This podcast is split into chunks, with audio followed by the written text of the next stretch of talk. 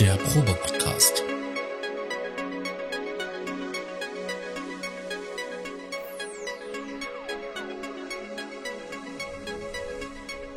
Ein Podcast beim gemütlichen Talk im Proberaum.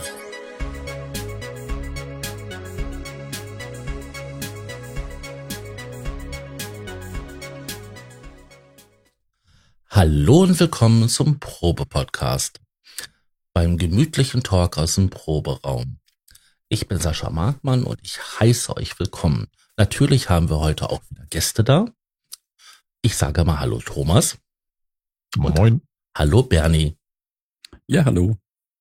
Genau, wir haben mal wieder einen Bernd in unserem kleinen Proberaum. Diesmal aber nicht den Bernd Kistenmacher, sondern diesmal haben wir äh, den Bernd Michael Land. Herzlich willkommen.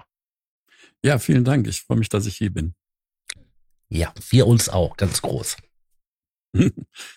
Jetzt fragen sich bestimmt einige Leute, wer ist denn das? Was macht der? Ähm, so, soll ich dich ein bisschen vorstellen oder ähm, möchtest du das selber machen?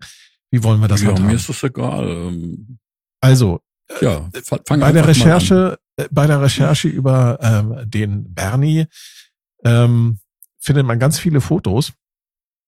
Man könnte sagen, dass du ähm, ähm, ein Studio in der Größe von Hans Zimmers äh, Proberaum hattest.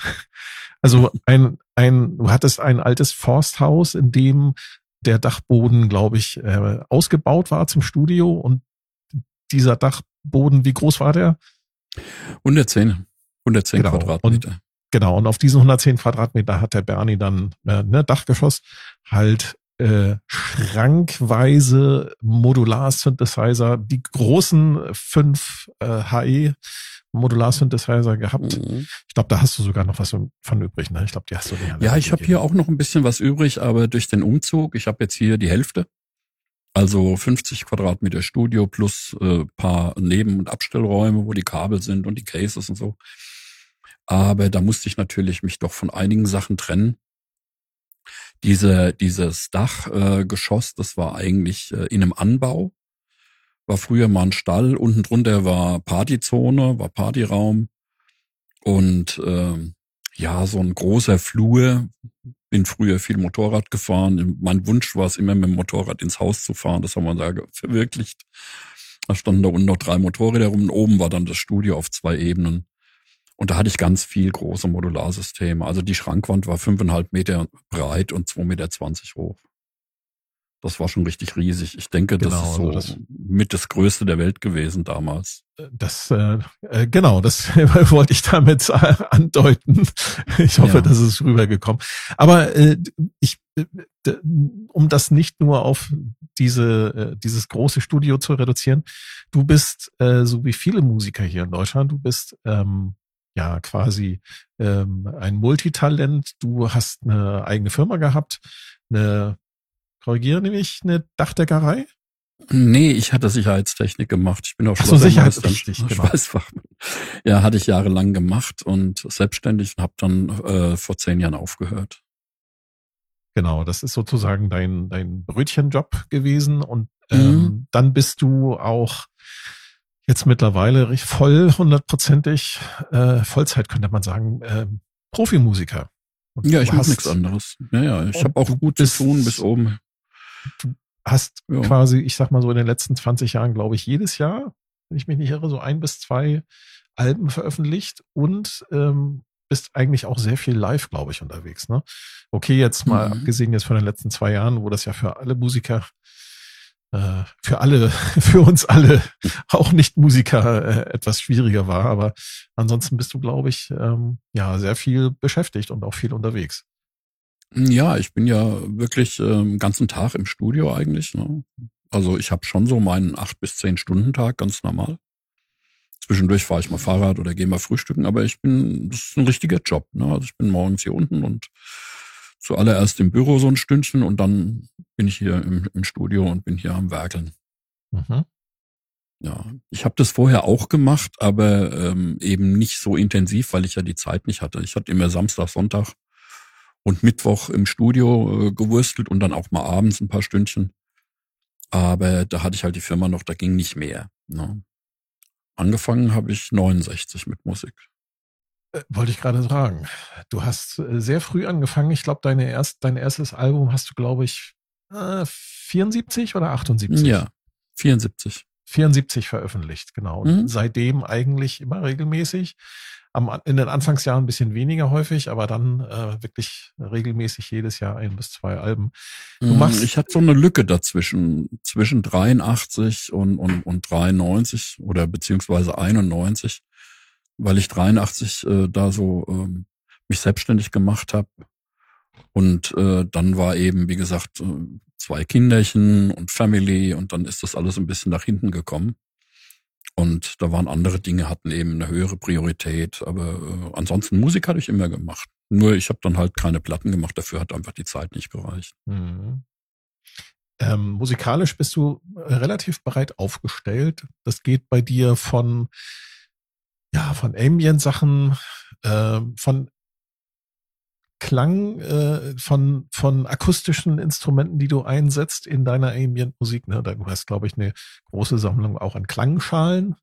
Mhm. Auch Gong. Bis, und äh, auch Gongs, genau. Und ähm, hast aber auch ähm, ähm, bist auch mehr so ein bisschen äh, Tanz mit in tanzbarer Musik unterwegs oder warst es zumindest Mhm. äh, und hast sogar äh, Hausmusik gemacht. Also nicht Hausmusik zu Hause, sondern ja, so die Tech-House. elektronische, elektronische Ne? Ja, mit, Tanzmusik. mit Coco zusammen, da haben wir viele Gigs gemacht. Aliens Project, ne? Genau, das Mhm. war mein Pseudonym Aliens Project. Ich habe damals äh, viel unter Aliens Project gemacht, weil ich die Firma noch hatte und ich wollte nicht, dass irgendwie die Kunden irgendwo da mich mit Musik in Verbindung bringen. Das wollte ich immer trennen damals. Deswegen habe ich da auch ganz wenig äh, Verbindungen irgendwie zu meinem richtigen Namen gemacht und da lief vieles unter irgendwelchen Pseudonymen. Genau, und ich hatte, ähm, ich glaube, ich weiß nicht, wie viele Musiker es machen, aber du bist einer von den wenigen Musikern, zumindest die mir in Deutschland bekannt sind, die ähm, ja sehr spezielle Live-Konzerte geben. Ich weiß nicht, ob du es immer noch machst, aber du Ja. hast, glaube ich, mal eine ganze Weile äh, Quadrophonie-Konzerte gegeben. Ja. Also nicht nur Stereo. Letzte Woche? Ah, Letzte großartig. Woche in Hexagonie, Oha, okay, Sechskanal. Wahnsinn. Ja. Mhm. Ja, das mache ich seit, ähm, also seit 2011 bin ich da dran mit quadrophonischen Konzerten und habe da auch so was Eigenes entwickelt, also so wie es wie es aufgebaut wird und äh, ja, und das wird seit 2011 live äh, präsentiert und äh, jetzt seit einem Jahr bin ich da oder beziehungsweise seit 2020 bin ich an Sechskanal dran. Ähm, wie, wie muss man sich das vorstellen? Ähm, Machst du das, regelst du die äh, einfach die unterschiedlichen Instrumente dann immer einem Kanal dazu oder wie, wie kriegst du da Bewegung rein? Weil bei Stereo ist klar, ne? da kann man ja Mhm. halt über das Panning einmal links, rechts machen. Wie muss man sich das Richtig. bei Hexagonie vorstellen? Ja, es gibt ja bei äh, Hexagonie und Quadrophonie, es gibt ja verschiedene Variationen. Es gibt ja auch so Surround-Systeme, das ist aber alles anders. Weil alles, was es da in der Richtung gibt, so 5.7, 5.1 und so weiter, die versuchen ja eigentlich einen möglichst authentischen Klang von der Bühne oder vom Konzertsaal in deine Wohnung zu packen. Und äh, das will ich ja gar nicht. Ich will ja das Gegenteil. Ich will ja was Surreales schaffen. Und deswegen ist dieses Quadrophonie, wie ich's mache, man nennt es diskrete Quadrophonie, ein bisschen anders vom, vom Konzept her, wie so zum Beispiel Pseudo-Quadrophonie. Du kannst ja auch einfach diagonal Stereo Mhm. äh, auf vier Lautsprecher verteilen, dann hast du auch, auch Quadrophonie, das ist aber keine, keine richtige Quadrophonie. Ähm, bei mir ist es so, dass jeder Kanal ein eigenes Signal trägt. Also es ist nicht irgendwie aus dem Stereosignal raus, sondern jeder Kanal hat seine eigene, sein eigenes Signal und seine eigenen Audiodateien und äh, ist dann ganz bestimmten Kanal zugeordnet. Und Quadrophonie, dann ist es so, dass ich vier Signalquellen habe, die dann aber auch über einen Quad-Prozessor nochmal im Raum sich bewegen können, weil es ist zu langweilig, wenn du nur Kanal 1 auf Box 1 hast. Und da habe ich so einen Quad-Messenger, so einen Quadrophonie-Prozessor, der kann dann das Signal von Lautsprecher 1 auch auf 2 oder auf 3 oder 4 oder kann es langsam im Raum bewegen. Und dann hat es so eine Tiefe. Ist das über CV steuerbar, also über Steuerspannung? Ja, ist über CV steuerbar. Das Ding hat auch einen eigenen LFO und äh, den kannst du auch in der Intensität und Geschwindigkeit regeln. Meistens mache ich das sogar manuell, so aus dem Bauch raus. Also es bedeutet und, ja im Endeffekt, das Ding hat vier Eingänge und vier Ausgänge, ne? Für, für genau, Audio. du hast vier VCAs als Eingang, also vier Verstärkerstufen, Eingangsstufen und auch vier Ausgänge. Mhm. Du kannst ein Monosignal in einen äh, Kanal geben und kannst das dann im Raum kreisen lassen oder auch ein Stereosignal in A und C und dann hast du dann praktisch so ein Diagonalstereo, was sich im Raum dreht. Aber ist so, dass ich alle Einzelkanäle beschicke und dann habe ich das praktisch äh, im Raum. Und die Besonderheit dabei ist eigentlich, äh, das, dass du keine authentische Wiedergabe haben kannst bei Quadrophonie. Du hast ja eine Raumecke mit 90 Grad, aber der Lautsprecher hat nur 60, also hast du irgendwelche Lücken. Und du hörst hinten ja anders, aber hm. jede Box ist ja gleichberechtigt. Und das macht so ein bisschen das surreal.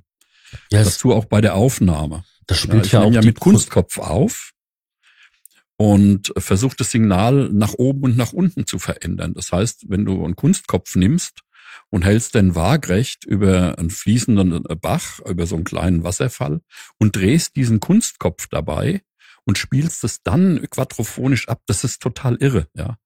Weil das Signal, das, das dreht das, sich nicht nur um dich, das geht auch rauf und runter. Du hast das Gefühl, es kommt mal von oben, mal von unten. Das müssen wir erklären. Was ist ein Kunstkopf?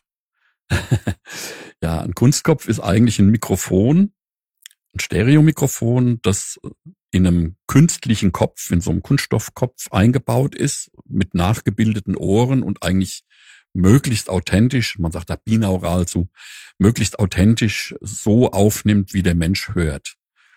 Und es ist natürlich dann so ein bisschen gaga, wenn du auf einmal die Ohren eben umgedreht hast, ja, wenn deine Nase plötzlich hinten ist vom Klangerlebnis das macht ein sehr surreales Klangbild. Und wollte ich äh, gerade dann sagen, kommen noch zwei Fall surreal, wenn man sich das so vorstellt. Das ist, das ist ein echtes Erlebnis, das kann man nicht ja. beschreiben. Du kannst auch so nicht auf eine Platte pressen. Aber wenn du im Raum bist, dann äh, klingt es schon wirklich gigantisch. Und ich hatte es jetzt gerade am Wochenende äh, gehabt, am vergangenen. Da war äh, eine Kunstausstellung und da lief das Samstag, einen ganzen Samstag und einen ganzen Sonntag von morgens bis abends immer 90 Minuten äh, mit Visuals zusammen. Die Leute waren alle begeistert. Also ich hätte nie gedacht, dass sich da Leute 90 Minuten auf den Stuhl hocken und sich das antun, ja.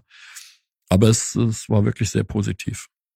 Dabei spielt das ja auch eine Rolle, wo ich mich im Raum befinde, ne? weil egal in welcher Position ich bin, ich habe dann ja immer ein, ein anderes ähm, Hörerlebnis. Mhm. Das ist auch das Problem dabei.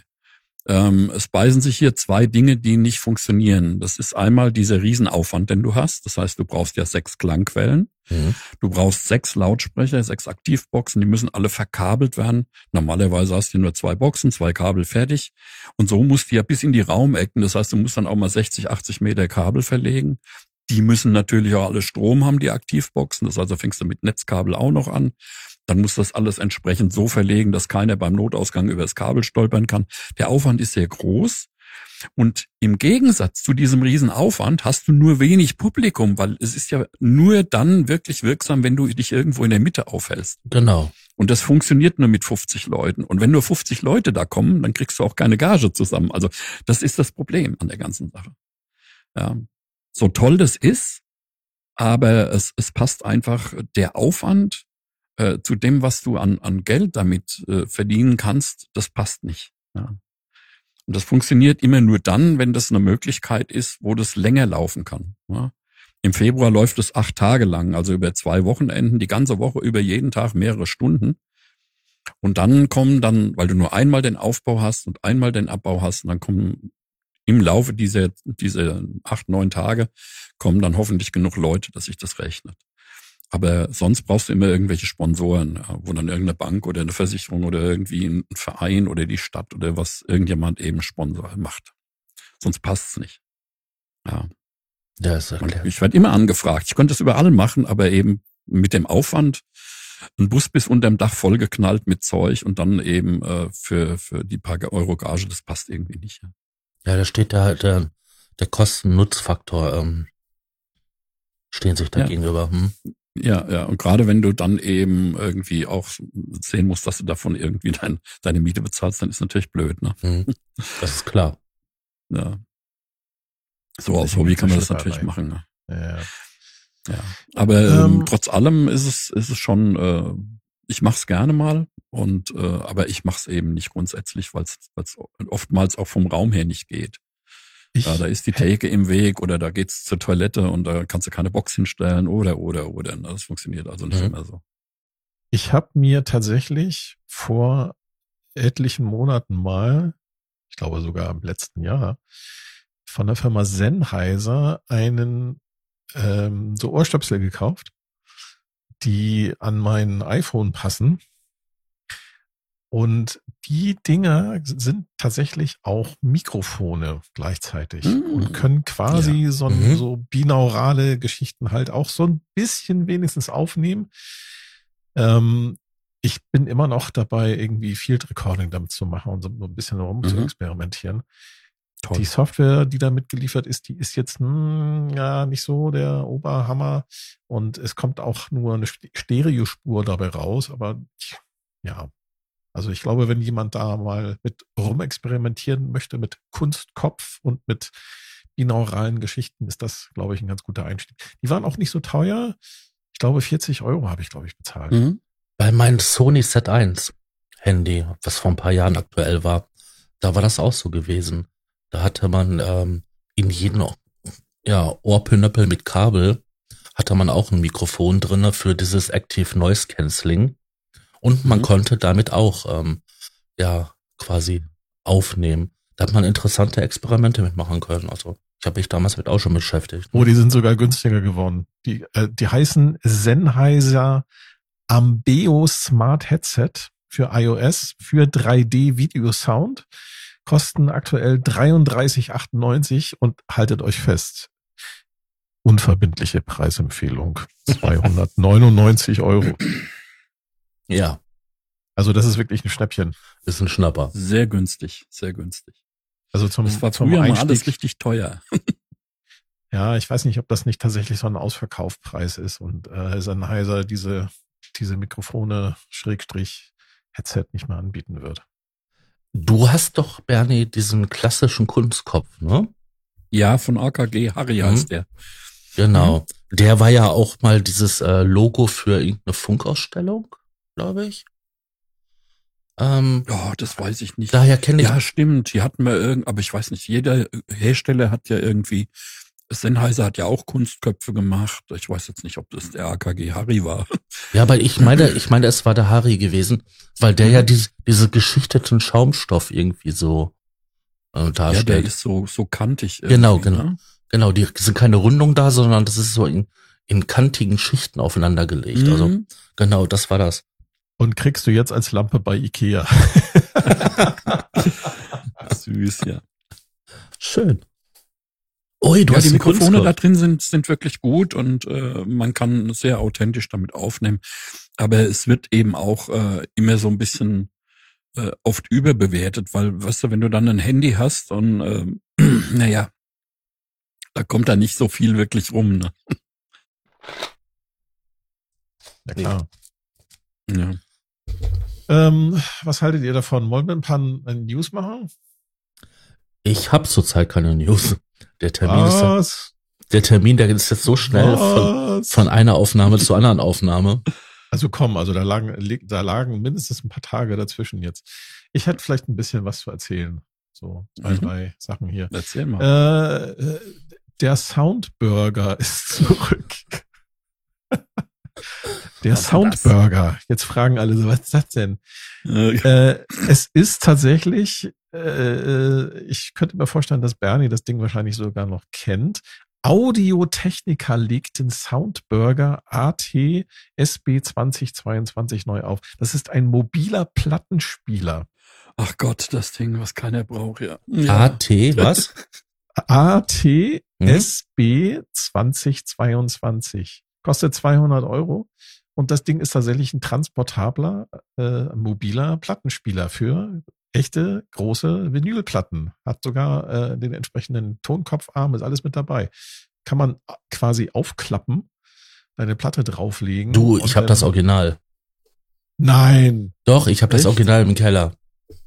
Wahnsinn. Super. Habe ich in Ja, habe ich in England in so einem ähm, ja, wie nennt man das so, ähm, Ankauf, Verkauf ähm, Laden gekauft.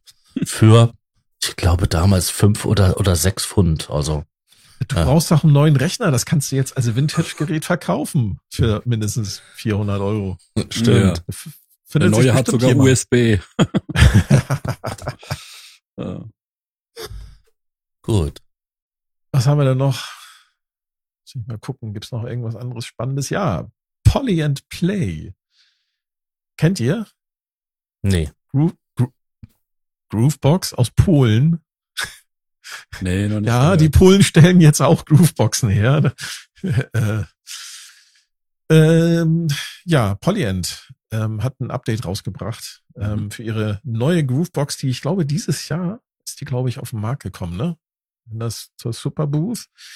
Äh, der Polyend Play ist eine sample-basierte Groovebox. Ähm, wir hatten ja mal vor ein paar Folgen, hatten wir, glaube ich, mal ein Schwerpunktthema äh, Grooveboxen.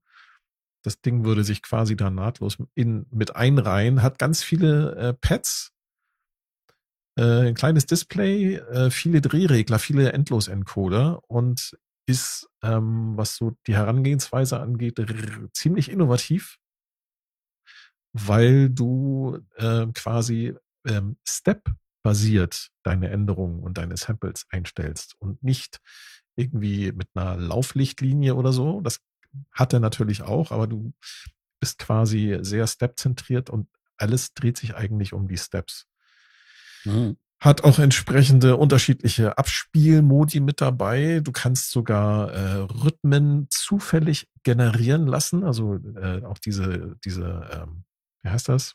Dieser generative Ansatz mit Euklidien und mit ähm, Ja, irgendwelchen Templates, Rhythmen, rhythmischen Templates und so weiter. Ist alles mit drinne, kann man alles verwenden. Äh, acht Sample-Spuren, acht MIDI-Spuren. Die haben jetzt ein Firmware-Update rausgebracht und man kann jetzt sogar die einzelnen Spuren, die man da ähm, sich gebaut hat, die kann man als äh, Samples exportieren. Als Stems Mhm. Auf SD-Karte. Polyend ist also praktisch aus Polen, ja? Das ist eine polnische Firma, genau. Ah, wusste ich nicht. Ver Ja, Ver gibt ja viele äh, Firmen im Osten, die sehr, sehr innovativ sind. Po- Polyend ist die Verballhornung von Poland. Polyend. Okay. Da muss man erstmal drauf kommen, ne? Hm, Ja, okay. Hm. Hoffentlich hat es nicht wieder so ein kleines äh, popeliges OLED-Display mit winziger Schrift. Ich kann das nicht lesen. Ich tue mir Ähm, weh bei. Äh, ich hab, ich hab mir das Ding tatsächlich jetzt mal geholt, um das mal auszuprobieren. Und das geht. Also mit Lesebrille kann ich's lesen. Hm, Ich habe also auch schon bei dem Microfreak ein bisschen Probleme. Das ist, manche Sachen sind echt zu winzig. Äh, die, die kann ich nicht mehr entziffern. ja, das, da da, gibt sie tolle dann, Sachen. Und, und man kann es nicht nutzen. Ne? Ja, und dann haben sie den Mini-Freak, haben sie ja, haben sie dann, äh, der jetzt rausgekommen ist von Arturia, ich hätte jetzt mir gewünscht, dass sie dann ein bisschen größeres Display verbauen. Nee, haben sie nicht gemacht. Genau das gleiche Furz-Display. Ja, es ist wahrscheinlich die gleiche Technik soweit. Und bisschen erweitert halt mit mehr Stimmen aber, und, und Tastatur, aber so im Großen und Ganzen. Ja, aber ein 20% größeres Display Ja. macht den Kohl jetzt auch nicht so fett, oder? Ja, muss er, muss er nicht so feinpixelig sein, kann ja ein bisschen grobpixeliger sein, aber ein bisschen größer. Hm. Ich merke das ja bei mir auch, je nach Tagesform, ähm, sind meine Augen mal besser oder mal schlechter. Ja, und äh, da kann ich selbst so ein großes Display wie halt ähm, ähm, Microcork ähm, oder Microcork X kann ich dann schon echt schwer ablesen. Also am schlimmsten Hm. finde ich ist da immer noch Elektron. Also die haben bei den äh, bei den kleinen äh, günstigen Modellen von denen, bei den Model Cycles und den Model Samples, das Display ist so ein Daumennagel groß. Das wäre ja okay, ne, wenn man irgendwie so mal vielleicht einfach so ein Patch einstellen will oder so. Das wäre ja noch okay, aber warum, lieber Sündgott, haben Sie das Ding äh, weiße, blaue Schrift auf weißem Hintergrund gemacht? Oh ja. Ganz, ganz übel. Wirklich. Das Problem ist ja auch, dass diese OLED-Dinger nicht ewig halten. Ne? Die Mhm. haben ja doch eine begrenzte Lebensdauer. Und wenn das Ding mal zehn Jahre alt ist, dann stehst du dann da und Display wechseln, das lohnt sich dann alles gar nicht mehr. Vor- Das ist irgendwie vor so verkleben die- ne? vorverkleben die gummierten Knöpfe. Oder so, ja. Musst du Wobei, vor ich habe mir. das bei keinem Instrument. Also ich habe noch nichts, wo irgendwie Knöpfe kleben. Weiß nicht, aber ich weiß auch nicht, Ich was die Leute machen. Ich hatte mir vor, vor etlichen Jahren mal einen Eddie Roll R9 gekauft. Das ist so ein Field Recorder, Mhm. um einen lieben Freund von mir aufzunehmen, also sein, sein Klavierspiel.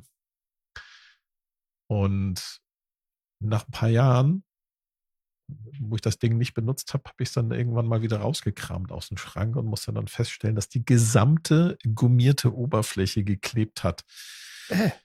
Ich habe dann im äh, Sequencer-Forum geguckt, ob es da irgendwelche Tipps gibt, wie man sowas wegkriegen kann. Und äh, es gab da so verschiedene Sachen. Ich habe verschiedene Sachen ausprobiert und letztendlich habe ich das Ding dann nachher in Elektroschott gebracht.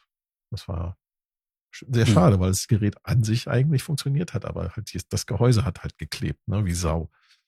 Also ich hatte das bis jetzt noch nie, aber ich habe davon gehört und auch bei, bei einigen Geräten soll es wohl so sein, dass diese, diese Knöpfe, dass der Weichmacher, der irgendwie äh, verrückt spielt und dass es irgendwie pappig wird. Ich hatte Aber das, ich hatte es noch nie, ne? ich hatte das bis jetzt nur beim Akku, äh, Schlagbohrer gehabt, dass mir dann der Akkuschlagbohrer in der Hand kleben blieb. Du musst mehr Löcher bohren durch den Staub, wird das neutralisiert. Richtig. Das habe ich dann auch gemacht. Hm. Das schöne, ähm, Also, also ihr Bohrmehl. meint, wenn man, wenn man seine Geräte alle hier mit so Decksavern, also mit diesem Plastikhauben und vor Staub schützt, dass das dann dazu führt, dass die Dinger irgendwann kleben. Das heißt, man sollte sie vielleicht einfach dem Staub aussetzen, also ich dass sich da das, so eine Patina drauf bildet. Das Also- kann natürlich sein, dass sie damit rechnen. Ich weiß es nicht. mein Pro-Tipp ist einfach, ähm, ich leg überall Geschirr, Trockentücher drüber. Ich brauche keine teuren Hardcases. Die Dinger, wenn sie dreckig sind, kommen in der Waschmaschine. Und gut Da ist ist. ja dann aber auch ein bisschen Luft dran. Ne? Das ist ja dann vielleicht ganz okay. Hm. Also ich benutze mein Zeug einfach. Und ähm, ich decke überhaupt nichts ab. Und äh, ich habe halt den, den Vorteil hier, ich habe keine Teppiche, keine Stoffe, ich habe keine Gardinen, keine Vorhänge, nix. Und äh, der Boden ist glatt. Und deswegen habe ich auch wenig Staub hier drin. Ja, ich habe meine ganzen Krempel im Schlafzimmer stehen. Ich ja, habe hier ist ganz schlimm. das Staubmonster schlechthin. Ja, ganz schlimm ist das natürlich. Da hast du ja jeden Fussel, alles wirbelst du ja auf, wenn du dich Mhm. nur zudeckst. Das ist natürlich klar, ne? Also Aber was ich, das habe ich hier gar nicht, ne? Was viel schlimmer ist als Schlafzimmer, ist Kinder. Vor allem Mädchen mit langen Haaren. Mhm, ja, das bin ich ja selber.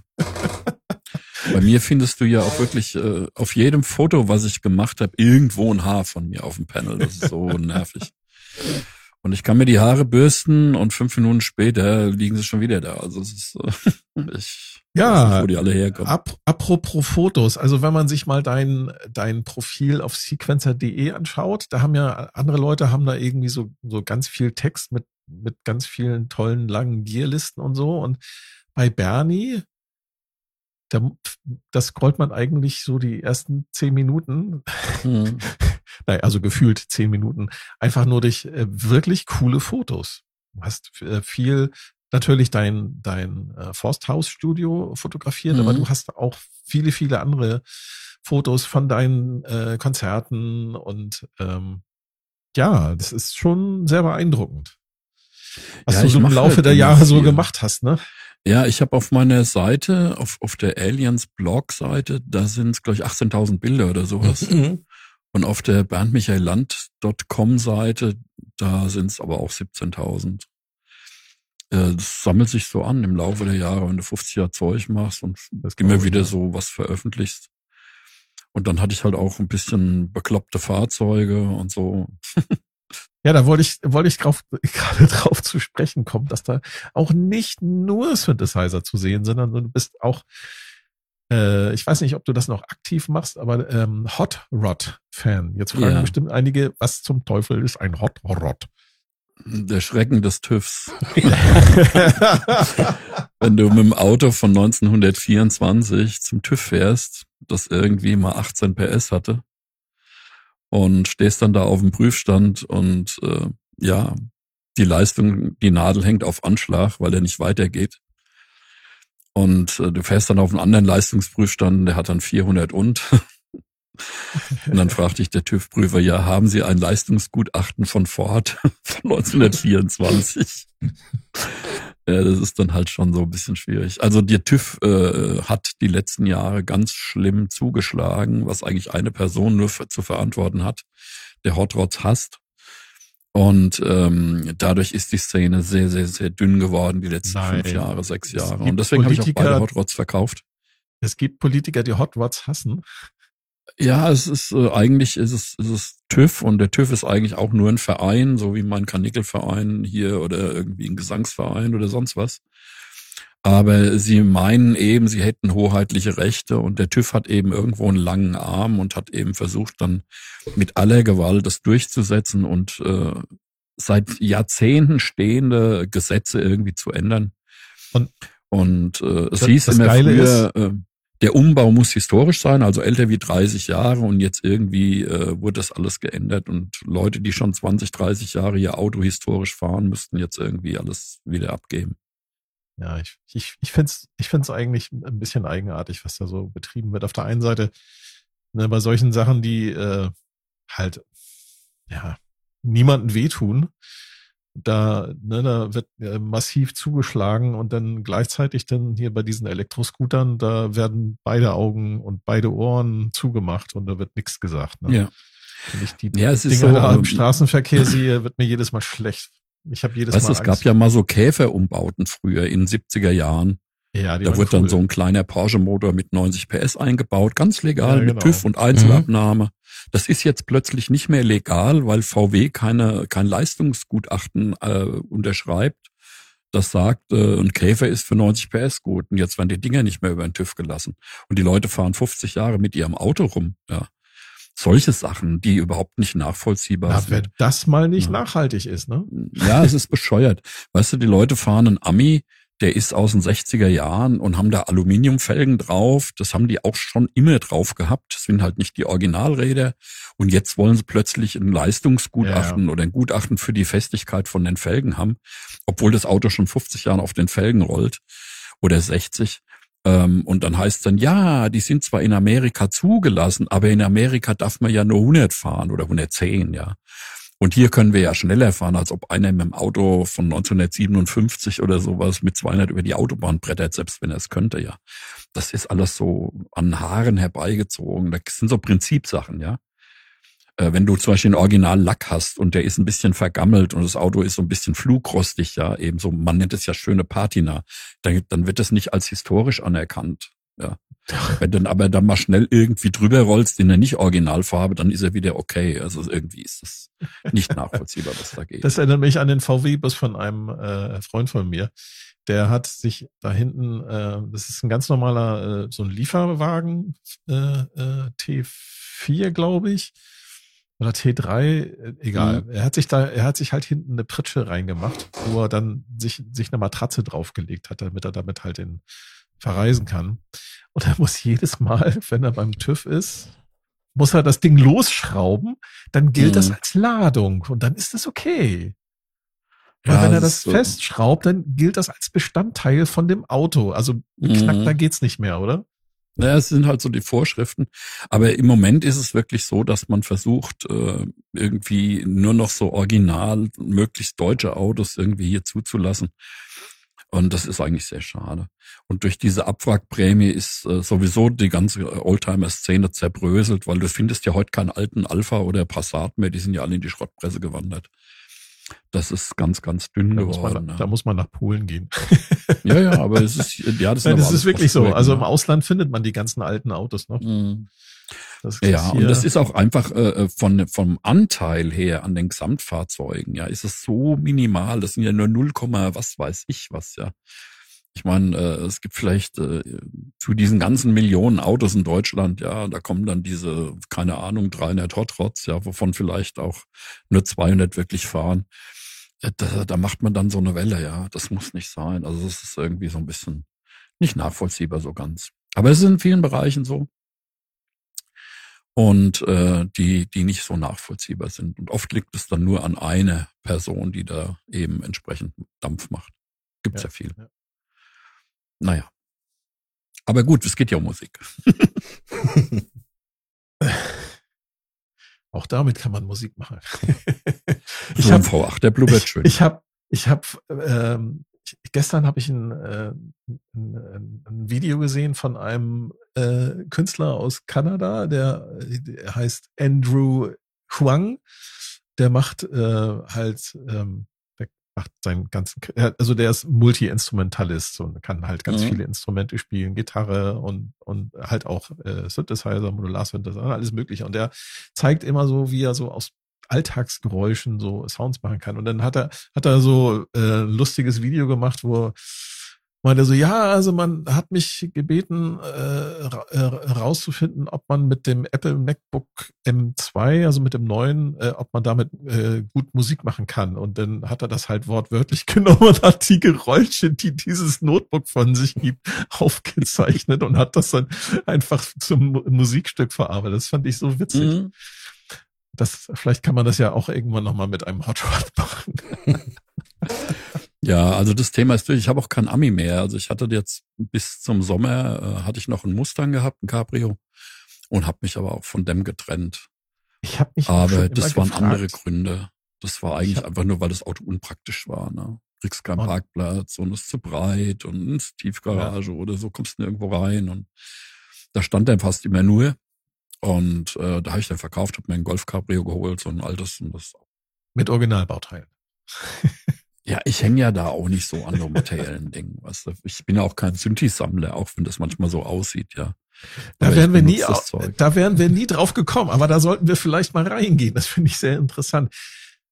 Wieso also ich verkaufe die? Sachen, wenn ich sie nicht mehr brauche. Also Das heißt, ne? du benutzt, du, du hast auch wirklich alles benutzt, was bei dir da so rumstand auf dem Dachboden. Ich benutze oder? ständig. Ja, ich benutze ständig.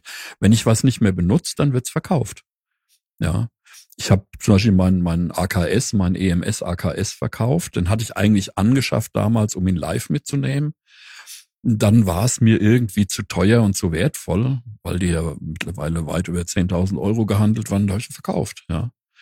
Weil ich ihn nicht mehr brauche. Ja, jeder andere hätte gesagt, oh, ich verkaufe das nicht, ich krieg das ja nie wieder. Ja, also okay, aber äh, ich mache Musik. Für mich ist das ein Instrument, das ist ein Werkzeug und wenn ich es nicht mehr brauche, geht's weg, ja. Da steckt irgendwie noch der, der Schlosser in mir drin, weißt du, der Metallbauer. Wenn ich fünf Hämmer habe und, und, und brauche nur drei, dann gehen zwei weg, ja. Das ist so. Das ist Werkzeug. Mhm. Ja, ich habe noch ein Ja, aber das ist eine gesunde VCS3, also Einstellung. ich habe ja noch ein EMS. Es ist nicht so, dass ich denn, dass ich jetzt kein EMS mehr Der, hätte. der, der Bernd Kistenmacher hat im Prinzip eigentlich äh, Ähnliches gesagt. Das fand ich sehr interessant. Und auch der Florian Anwander. Hm. Ähm, Ja, das Ich sind das- eigentlich ich die das Leute, die Musik genauso. machen. ja, ja. Äh, wer, wer Musik macht, der, der, äh, ja, der reduziert das eben auf das, was er macht. Ich habe auch hier noch viel Platz. So hier steht auch noch einiges rum, was ich nicht unbedingt brauche. Die Eurorex-Sachen, äh, die habe ich eben für live. Das 5U, diese großen Sachen, die habe ich eben für im Studio. Ich arbeite lieber mit den großen. Aber ähm, was ich nicht mehr brauche, geht weg. ist ganz einfach. Ne? Das ist so. Und äh, ich habe schon äh, hier sechs Meter, sechs laufende Meter Rex rausgeschmissen, ne? wo auch manch einer gesagt hat, oh, Und dich so ganz machen. reduzieren und zu sagen, hey, ich will das total effizient haben. Ich mache jetzt nur noch in the box alles im Rechner. mm -mm. Das ist nichts für dich, oder? Nein, das ist vom, vom, ja, vom Ablauf, von der Haptik ist das nix. Ja, ich bin zum Beispiel jemand, der äh, in den, in den Moog einen Fußschalter reinsteckt, einen einfachen Fußtaster. Der hat ja Switch-Trigger und, und steppt damit den Sequenzer weiter. Und, und Conga äh, spiele ich dann dazu oder sowas. Also das ist einfach, ich bin jemand, der irgendwie so intuitiv arbeitet, der so anpackt. Und das sind so Sachen, die, die, die kann ich nicht machen. Oder wenn ich was am, am Minimoog spiele, dieser ganze Aufbau von dem Panel ist so, dass du blind irgendwo diesen Knopf greifst, genau triffst und genau das weißt, was du willst. Wenn du jetzt einen Controller hast, wo du 25 Knöpfe hast, die alle gleich aussehen, klar kann man beschriften, aber es ist irgendwie ein anderes Arbeiten, weißt du? Es ist nicht das Gleiche und ähm, auch Ja, so Musik ist äh, Handwerk, diese, ne? Wie war das? Musik machen Ja, ist diese Handwerk. großen Knöpfe sind auch, wenn du zum Beispiel eine Schwebung machen willst, ja, mit drei, vier, fünf Oszillatoren, hast schöne große Oszillatoren, Knöpfe zum Stimmen und du kannst die ganz fein justieren. Das ist irgendwie anders, als wenn du da so Puppelknöpfe hast und du drehst einen halben Millimeter und dann ist schon wieder alles, ist die Schwebung wieder weg, ja. Da, ähm, das ist einfach größer und, und, und schöner zum Packen irgendwie. Du kannst feiner damit arbeiten, die Auflösung ist irgendwie anders. Das heißt nicht, dass die Musik damit besser wird, ja, aber du kannst eben damit andere Sounds machen oder feinfühliger als mit den kleinen Sachen. Solange der Platz noch da ist, ist es so. Irgendwann werde ich vielleicht hier mal ausziehen oder mein Studio aufgeben müssen aus Platzgründen oder so, was weiß ich denn. Und dann wird das alles nochmal verkleinert. Dann werde ich vielleicht mit Eurorec nur noch machen oder vielleicht wirklich in the Box. Kannst du dir das erklären, wo dieser Trend zu Miniaturinstrumenten herkommt? Ich dachte jetzt zum Beispiel da ganz speziell an Teenage Engineering mit ihrem neuen äh, Mini-Mischpult Schrägstrich Recorder Hm. Schrägstrich Groovebox TX6, Die Leute haben keinen der Platz. wirklich ja, aber warum? Sind die Wohnungen kleiner geworden oder? Nein, ja, auch, ja. Es ist oft so, ähm, äh, guck mal, die, die, es ist alles teurer geworden. Die Leute haben kleine Wohnungen, haben oftmals zum Musikmachen nur so eine Ecke, so eine Ecke vielleicht auf dem Schreibtisch sogar. Und äh, ja, da ist das halt schön, wenn du dann einfach grad Klappe mein aufmachst. Und, ja, das ist, das ist so. ja. Es hat ja nicht jeder so viel Platz und dann ist teilweise auch, äh, gerade wenn du zu zweit bist, dann ist der Partner, ah, wie sieht denn das aus? Kannst du es nicht wegräumen? Und Mach mal die da Kabel hast du weg. halt so Kleinkram schnell mal zusammengeschoben in eine Schublade oder in ein Schränkchen rein. Ne? Ja, die Kabel sind da wirklich.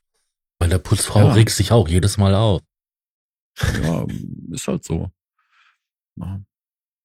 Wenn früher jemand Stress hatte mit seiner Freundin, weil er irgendwie da so im Studio ein bisschen was hat, habe ich gesagt, du, lad sie ein, wir machen Grillparty, bring sie mit.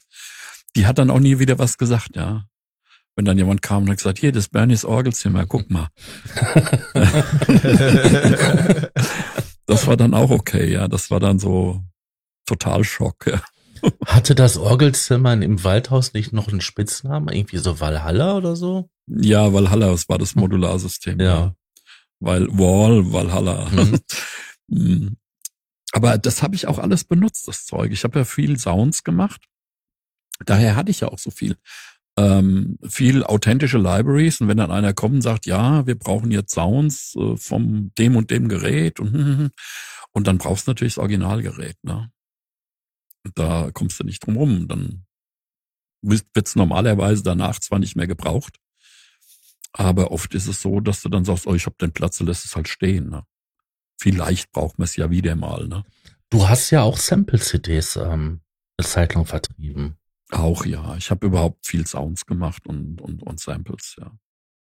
Da kann ich mich noch gut Ja. dran erinnern. Damals, als man noch CDs benutzt hat. Mhm.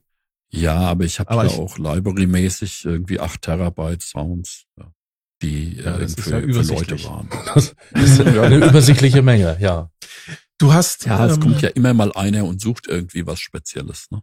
hast du, äh, hast du da auch ähm, quasi Auftragsarbeiten gemacht? Bist du quasi Ja, sicher. sozusagen? Natürlich, daher kommt's ja. Das wenigste war für meine CDs, das meiste war irgendwie Sachen im Auftrag. Und äh, ja, kommt ja jetzt auch noch vor, ne, dass ich Sounds mache, spezielle Anfragen habe. Für Film, für TV, äh, für Theaterzeugs und alles Mögliche. Für, für irgendwie Trailer und, und Logo vertonen und so Zeug. Wir beide sind ja auch auf äh, Facebook befreundet. Und da Mhm. sehe ich ja immer wieder so deine Postings, wenn du ähm, irgendwie nominiert wirst für irgendwelche ähm, ähm, Preise. Und ähm, da hast du ja in den letzten Jahren ja doch ordentlich was abgeräumt. Ja, Schallwelle hatte ich gewonnen, paar Mal auch äh, einen dritten Platz gemacht bei der Schallwelle oder fünfter oder sowas. Dann Rock- und Poppreis habe ich insgesamt elfmal. Bin aber jetzt schon wieder siebenmal nominiert. Und äh, ja, so hier und da noch was, aber das ist auch nicht wichtig. Nee, aber umso erstaunlicher ist ja, dass du eigentlich hier in Deutschland so gut wie gar nicht bekannt bist. Das ist richtig. Das macht aber nichts. Ja gut, dann hat man seine Ruhe seinen Frieden. Das ist okay. Ne? Da, da, Ja. da vermutet man, äh, das ist, da, ich glaube, das muss man auch nicht unbedingt haben. Ich glaube, Nee, nicht jeder nein. hat den Dieter Bohlen in sich. egal. Ich finde das eigentlich äh, ganz genau. Ich finde das eigentlich ganz sympathisch, dass du da so ähm, ja einfach in dir selber ruhst und sagst so, ja, das ist nett, aber Also beim, beim Passiert halt, ne? Hessen-Fernsehen, da war mal äh, ein Interview, die waren mal hier und haben im Studio gedreht. Und das fängt an, er sagt, er ist ein Star, es weiß nur keiner. Das habe ich sogar noch auf Video, Ja, genau. auf Videoband. Mhm. Weil, äh, wie gesagt, ähm, ich bin zwar international bekannt, und, aber ähm, in Deutschland nicht so. In Deutschland ist es eben auch so gewesen, dass mir es irgendwie, es war mir nie wichtig, ja. Und äh, früher war es Hobby und jetzt mache ich eben Musik so. Aber ähm, hier ist eben so die 70er Jahre Heroes, Klaus Schulze, Tangerine Dream und Jean-Michel Jarre und, und so Leute eben. Ne? Das sind eben Angesagte. Meine Musik war nie so glatt, dass ich da irgendwie in diese Schiene passe. Ne? Das ist eben so. Man, man vergleicht mich jetzt gerade mit Eberhard Schöner oder auch wieder Schulze. Und Schulze hat ja auch viel experimentelle Musik gemacht, die eigentlich auch wieder nicht so wirklich äh, kommerziell war. Die sind oft nicht bekannt. Ja, man reduziert auch Tangerine Dream immer nur auf diese zwei, drei wirklich ganz großen Alben, diese Phaedra und so. Das, das sind halt die Dinge. Aber die, die experimenteller waren, äh, die sind auch nicht so bekannt. Das, das, da können die Leute nichts mit anfangen. Ja, auch auch äh, Vangelis, ja. Und äh, der hat auch so experimentelle Sachen gemacht, die sind gar nicht so bekannt geworden. Aber so mh, alles eben so, was so das normale Zeug, ja, das ist natürlich durch die Decke gechartet. Ne? Ja, weil es massenkompatibler ist. ja, man kann das eben einfach auch mal irgendwo in der, in der Disco spielen oder sowas. Ne? Ähm, ich habe vor vielen Jahren im Fernsehen einmal den Roberto Blanco bei einem Auftritt äh, gesehen. Das ist bestimmt schon 30 Jahre her. Aber er ist dort aufgetreten und hat nicht einen seiner Schlager zum Besten gegeben, sondern er hat Jazz gesungen. Ich Mhm. glaube, dass das bei vielen Vollblutmusikern ist das, glaube ich, so, dass die viel, viel mehr und auch ganz andere Sachen machen können. Anderes Beispiel, Charlie Watts, ne? Schlagzeuger Mhm. von den Rolling Stones. Der hat auch eine Jazzband und Viele. hat dort, hat Viele. dort Ja. getrommelt. Äh, ja. Mhm. Und das ist, glaube ich, bei vielen, vielen Leuten so. Okay, bei dem Charlie Watts ist das natürlich dann, da, da ist er dann dadurch halt auch bekannt geworden, dass er dann halt äh, so eine Jazz-Kombo hatte. Mhm. Aber schau dir doch Helge Schneider an. Ich meine, den kennt man nur Ja. alle mit dem Katzenklo. Dabei ist das ein begnadeter Jazzmusiker. Ja, Ja. definitiv. Aber als Jazzmusiker nicht so bekannt wie eben mit seinem Klamaukzeug. ne? Genau. Katzenklo kennt jeder, aber das, was er in der Jazzband macht, klar. Jeder weiß, dass er auch Jazzmusiker ist. Aber es gibt ganz viele, ähm, auch gerade aus der Schlagerecke, die eben auch äh, sehr anspruchsvolle Musik machen, auch Jazz machen und die dafür gar nicht so bekannt sind. Ne? So Schlagermusiker, die, die eben einfach irgendwie bekannt geworden sind durch so äh, Pegale, Pegale, ja, dass der mal äh, Jazz gesungen hat, da kommt keiner drauf. Ja, also, das ist einfach so. Und äh, ja, man ist halt Musiker und er ist halt Musiker. Aber es gibt ja auch viele Schauspieler, die Musiker sind. Ja. Und äh, wie lief es oder so, was sind denn, ja, er ist eben eigentlich der Tatortkommissar, äh, der Tatortmensch da, der, aber dass der auch ein begnadeter Musiker ist, das wissen viele nicht, ja. Ähm, ich Das zum Beispiel auch so. nicht. Jan-Josef Liefers? Ja, der ist wirklich. Ja, das und der macht auch super. richtig tolle Sachen. Mhm. Das ist ein richtig guter Musiker. Auch etabliert, hat eine tolle Band. Aber Also von der ist eben als Musiker jetzt ich nicht der. Star. Ne? Okay. Man findet das oft. Auch hier ähm, Mila Jorovic, die man doch Mhm. aus den Resident Evil ähm, Teilen Nein. kennt und so. Auch eine Miller fantas ist, macht, ja, fantastische Sängerin, also eine ganz tolle Stimme. ja, Wahnsinn. Mhm. Okay. Also ich habe hier mal, ich, ich folge ja auch auf Facebook und dann postet die manchmal so kleine Videosequenzen und das ist wirklich Hut ab. Ja, also es ist natürlich, äh, Jazz ist eben nicht kommerziell, ja. Das ist Ambient auch nicht, ja. Und wenn du sagst, ich mache Ambient und New Age, und New Age, oh, das ist die Musik, wo man einpennt, ne? Oh. Sag ich, ja, ist okay, wenn die Leute Andreas ne? Vollenweider hat die Leute verdorben. ja, aber es ist okay, ja. Ich sag den Leuten auch, hey, wenn euch die Augen zufallen und ihr fangt, fangt hier an zu ratzen im Konzert, ist es okay, ja. Schlaft halt, das ist okay dann habt ihr es doch verstanden. Ja, ihr sollt ja hier entspannen und euch locker machen. Und wenn eben einer zu Hause die Platte hört und dem dritten Track einschläft, dann schläft er eben ein und dann hört das eben einen Tag später nochmal weiter. Das ist alles egal. Also Vollenweide war das der, die erste Begegnung mit ähm, dieser Art von Musik. Und das hat mich damals so mit meinen zehn, zwölf Jahren total fasziniert, dass man mit solchen Geräuschen wie so Tropfstein, ähm, Tropfen, mhm. und das Geplätscher, was dann dort in der Höhle ist, ähm, damit Musik machen kann und solche Stimmung erzeugen, ähm, dass ich dann damals ja, der war auch viel unterwegs. Der hat ganz viel auch in Afrika aufgenommen und was weiß ich wo überall. Da habe ich dann damals mein Casio Keyboard genommen und habe dann halt das total vergewaltigt, damit ich da auch so Geräusche kriege. Zählt er denn zu New Age oder ist das schon ein Weltmusik, wie man dieses Genre ich glaub, nennt? Ich glaube Weltmusik, ja, World Music, ja. Aber das ist ja, das ist ja fließend. Ne? Ich finde diese Schubladen auch manchmal so ein bisschen doof, weil Weltmusik, äh, okay, da wird dann, da findet man dann auch so Sachen aus Afrika oder aus, aus Brasilien oder nennen irgendein Kontinent. Das finde ich immer so merkwürdig, warum man das mhm. dann einkategorisiert, nur weil man dafür keine Schublade hat. Ja, dann packt man das in die große Schublade Weltmusik. Nee, toll. Super, da kannst du eigentlich alles reinpacken. Ja, aber viele haben ja mit so internationalen Künstlern auch zusammengearbeitet, ne? Tourneen gemacht irgendwo. Also eins der genialsten Alben, die ich in den letzten Jahren so gehört habe, das ist tatsächlich von ähm, Paul Simon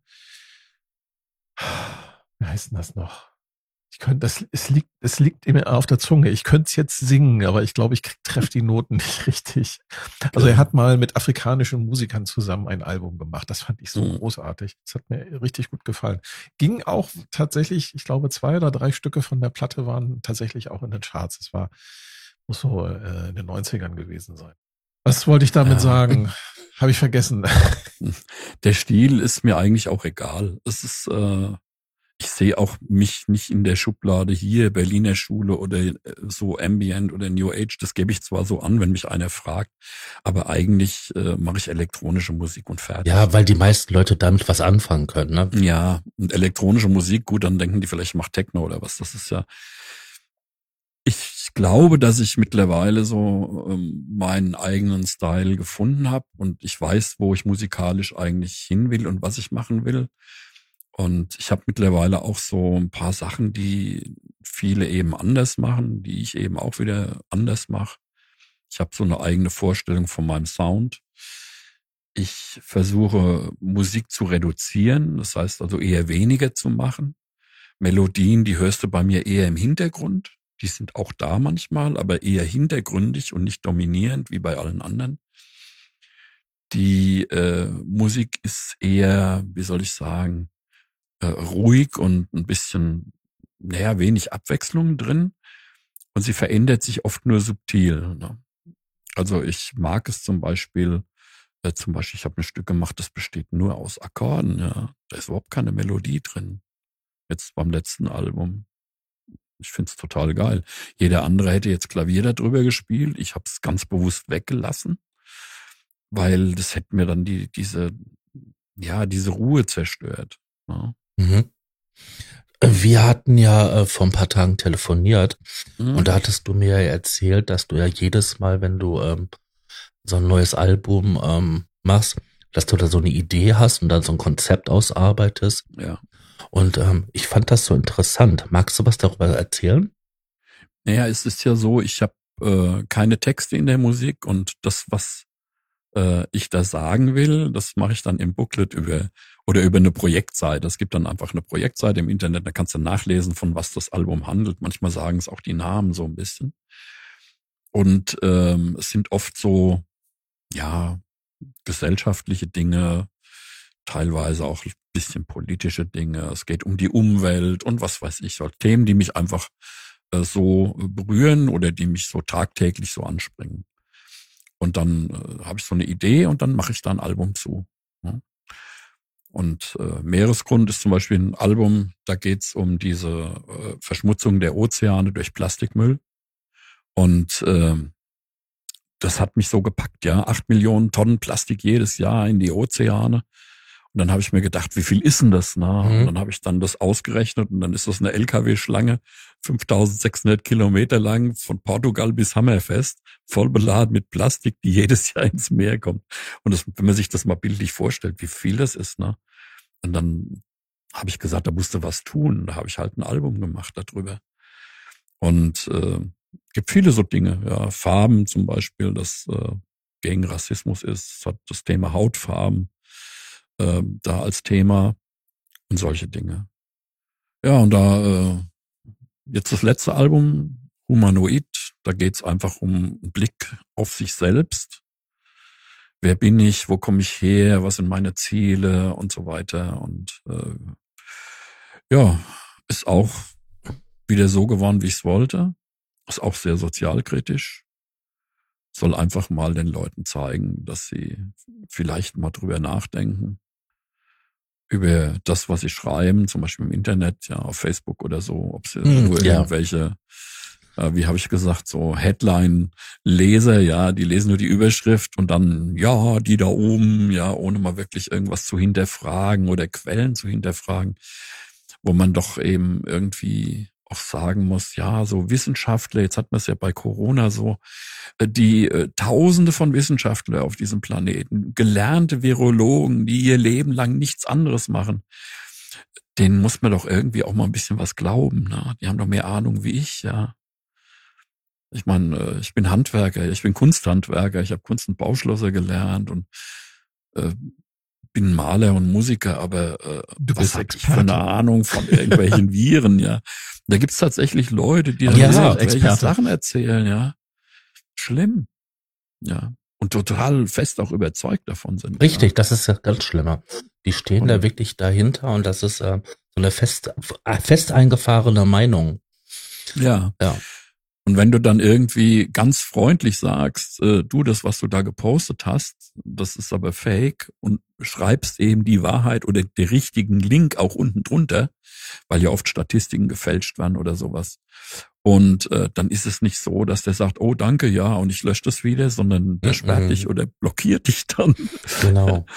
Und, und wenn er irgendwann ständig alles irgendwie auch von, von Facebook her blockiert kriegt, weil alles fake ist, was er postet, dann geht er dann zu Telegram oder so. Das ist Man aber nicht könnte auch sagen, dass wir, ja. äh, und das war nicht nur in der Corona-Zeit so, das ist auch schon davor so schlimm gewesen, dass wir jetzt, ich weiß nicht, wie es in anderen Ländern ist, aber was ich hier in Deutschland beobachte, ist, dass wir eine Kultur der Rechthaberei etabliert haben. Ja. Ich habe Recht, du hast Unrecht und du, du musst jetzt meine Meinung übernehmen. Und es wird nicht mehr miteinander gesprochen, habe ich festgestellt, auch im Kollegenkreis. Es wird wenig miteinander, es wird nur noch übereinander gesprochen. Und das ist bei, das ist bei den sozialen Medien, die haben das meiner Meinung nach auch noch zusätzlich befördert. Du kannst dafür jeden Mist äh, ein Like da lassen oder ein Dislike, was auch immer. Ich glaube, dass das ja. auch nochmal das Ganze so ein bisschen verschärft hat. Ne? Und wir müssen, und ich denke, dass du da mit deinem Album thematisch voll ins Schwarze triffst. Ne? Naja, das Problem ist, dass heute eben jeder sich so darstellen kann, als wäre eben irgendwo eine, eine, eine richtige zuverlässige Quelle. Ja, wenn ich jetzt morgen eine Gruppe aufmache und sag, ähm, ich nenne diese Gruppe Deutsches Institut für Wahrheitsforschung, ja, und ich nehme mir einen Anzug mit Krawatte und setze mich eben schön in, an den Schreibtisch, im Hintergrund ein schönes, großes Bücherregal, das denkt jeder, ich hätte das gelesen. Und äh, dann, dann wirke ich auf viele schon, als, als wüsste ich was. Mhm. Ja, dabei habe ich überhaupt keine Ahnung, ja. Aber du kannst das eben so suggerieren. Und es gibt ja auch so einige, die eben wirklich äh, überhaupt keine Ahnung haben, aber sich so darstellen, als hätten sie eine. Ja. Und da gibt's eine ganze Menge. Und äh, keiner weiß, warum die das tun. Aber auf der anderen Seite, wenn ich dann sehe, dann gibt's welche, die haben dann 90.000 Follower oder sowas da. Und da steht dann ganz fett, bitte gebt fünf Euro für die gute Sache, ja. Und wenn ich mir dann sage, weißt du, bei den Followern, ja, wenn der jeder 20. nur zwei Euro gibt, ja, hey, der verdient jede, verdient mehr wie jeder andere, der arbeiten geht, ne? Mhm. Also das ist, muss man natürlich auch sehen, ne? Das ist für viele einfach nur eine Geldquelle. Das ist wie bei Influencern auch, ja. Das ist, Ja, klar. Das wird, Einzige, äh, was die können, ist nämlich ähm, reden. Die können sich verkaufen. ja, Ja, mit ihren gut, das muss ich auch können, ne? muss jeder Musiker, glaube ich, können. Also ich kann das nicht, deswegen kann ich von meinen Einnahmen aus meinen Albenverkäufen meine Familie so einmal im Jahr zum Eis einladen. Ja, aber Weil ich ich- werde ja oft so von- kritisiert, ne, dass ich entweder nur Equipment habe und ich habe überhaupt keine Ahnung, ich habe nur viel Zeug und mache viel Werbung oder so. Aber andererseits ist es eben so, es gibt ja diesen Grundsatz, wer nicht wirbt, der stirbt und wer eben nichts macht. äh, Und äh, bei mir ist es eben so, dass ich versuche, die Leute direkt zu erreichen, eben über Konzerte und so. Und äh, das funktioniert ja auch irgendwie.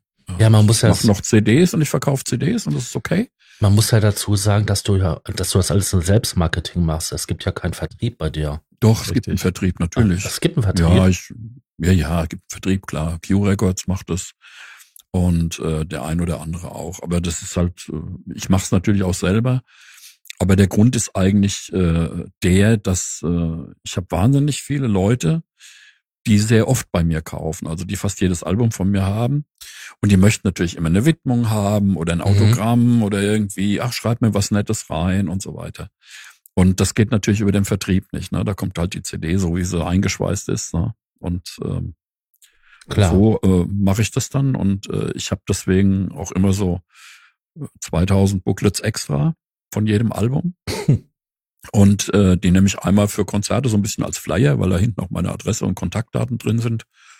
Zum Zweiten aber auch, wenn einer ein Album kauft und hat noch ein Booklet von einem anderen, dann weiß er ein bisschen, um was es da geht. Und ich habe halt auch kein Problem, da mal eine Widmung reinzuschreiben, weil dann bleibt die CD eingeschweißt und ich lege das einfach dann lose bei. Ne? Mhm. Und dann hat er immer noch so dieses Feeling, er packt es selber aus, ja. Und äh, das ist irgendwie doch schöner, ne? Definitiv. Womit Und- wir wieder bei unseren News angekommen sind. Hast du was zum Einfach Auspacken? mal eine Schallplatte auspacken und auflegen. Ja, bei mir sind es Ja. halt CDs.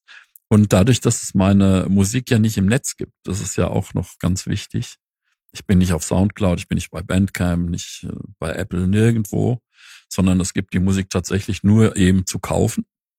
Oder hier und da mal auch im Radio, so ein Online-Radio, wenn das mal läuft. Aber ansonsten müssen die Leute eben das Album kaufen.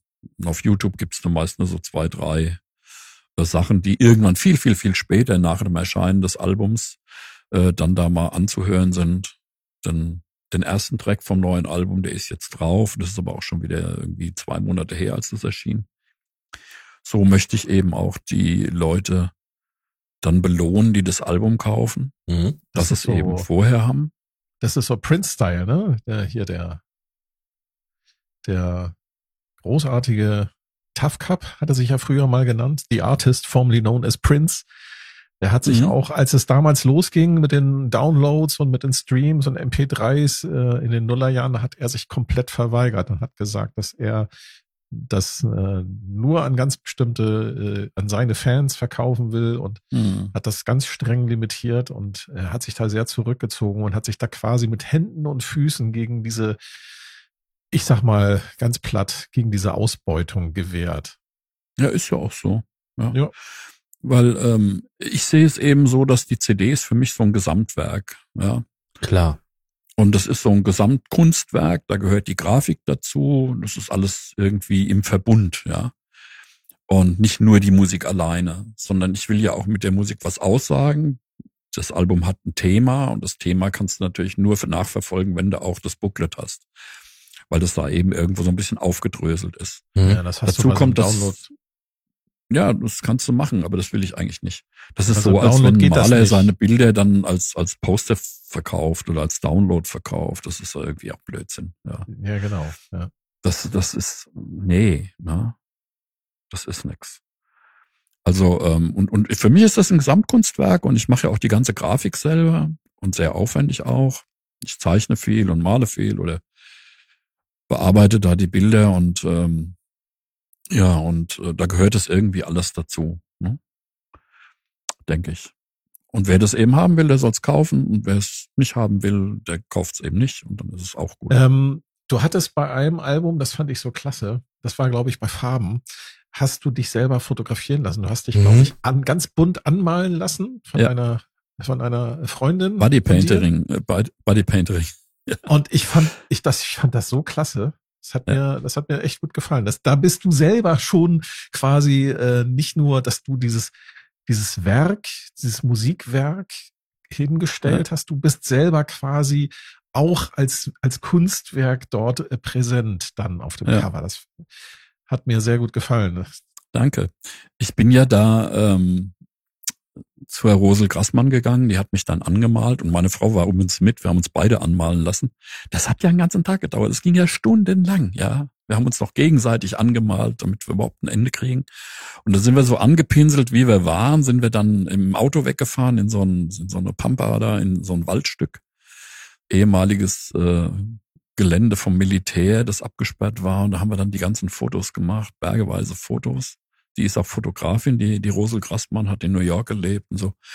Und die hat diese geilen Bilder gemacht. Und ich habe das dann halt, wie gesagt, für das Cover genommen. Und die CD ist ja nochmal in einem großen Karton drin. Und der Karton selbst, der hat auch nochmal einen Vierfarbdruck mit einem großen Herz drauf. Das ist ein Ölbild, was ich auch gemalt habe in Öl. Und da in der Mitte drin ist die Wellenform von Martin Luther King, I Have a Dream. Oh Das ja, Ganze cool. hängt also alles irgendwie zusammen und Mhm. äh, da ist auch ganz viel Text im Booklet. Das äh, Booklet hat auch, glaube ich, 28 Seiten. Da gibt's auch, wie gesagt, ganz viel Text, äh, UN-Resolution und alles, was irgendwie so eigentlich ganz normal ist. Also es geht um Menschenrechte, die man auch gar nicht hinterfragen muss. Und ähm, ja, und darum geht's in dem Album. Da gibt's auch einen Film, der ist 74 Minuten, so lang wie das Album. Auch mit diesen Texten drin, viel Bildern drin und äh, der wird teilweise auch an Schulen gezeigt und so. Ja. Wo bekommt man diesen Film? Äh, Wer das Album äh, bei mir gekauft hat, kann den kostenlos von mir haben. Ach so, okay. Der ist nicht im Handel, Mhm. aber wer das Album gekauft hat, der kann mir einen USB-Stick schicken und dann packe ich den Film da drauf und dann schicke ich ihn wieder zurück. Das ist cool. Das finde ich eine gute Idee. Ja. Es ist ja auch so ein, so, bei ein- so ein Mehrwert. ist das Zeug kostenlos. Hm? Mhm. Aber es ist ja auch Mehrwert.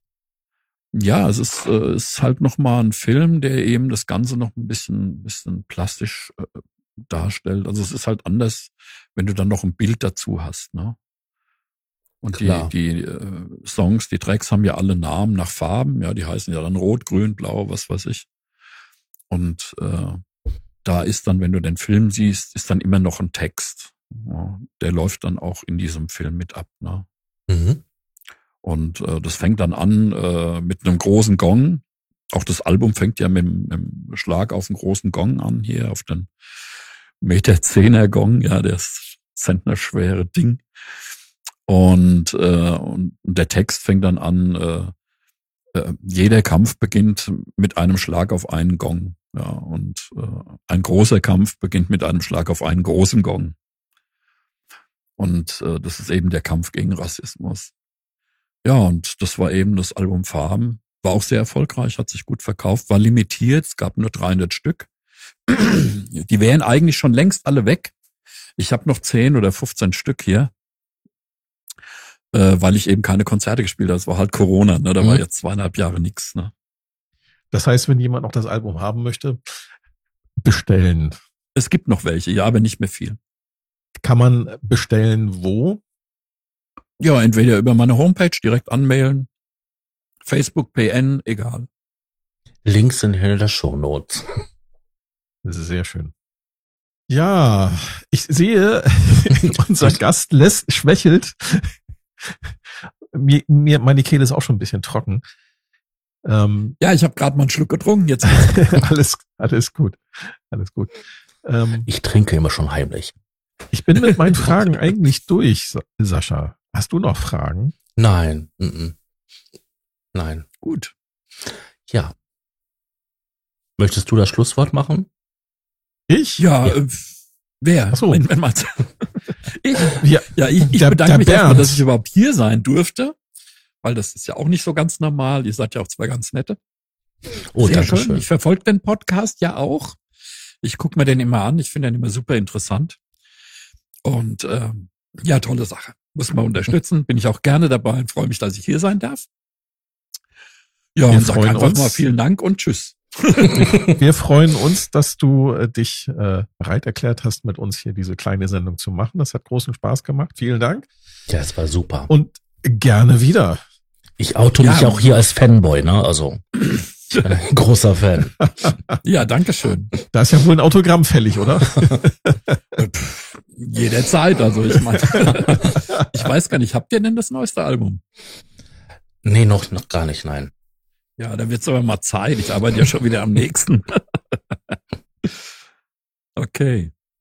In diesem gut. Sinne, In diesem Sinne, ja. schaltet auch beim nächsten Mal wieder ein, wenn es heißt. Der Probe-Podcast beim gemütlichen Talk aus dem Proberaum. Und tschüss. Tschüss. Tschüss. Unterstützer erhalten Vorabzugang zum Rohschnitt der Podcast-Folgen vor der eigentlichen Veröffentlichung. Weitere exklusive Inhalte wie Vor- oder Nachgespräche oder eine Art Tagebuch. Alle Informationen, wie man Unterstützer wird, findet ihr in den Show Notes. Der Probe-Podcast.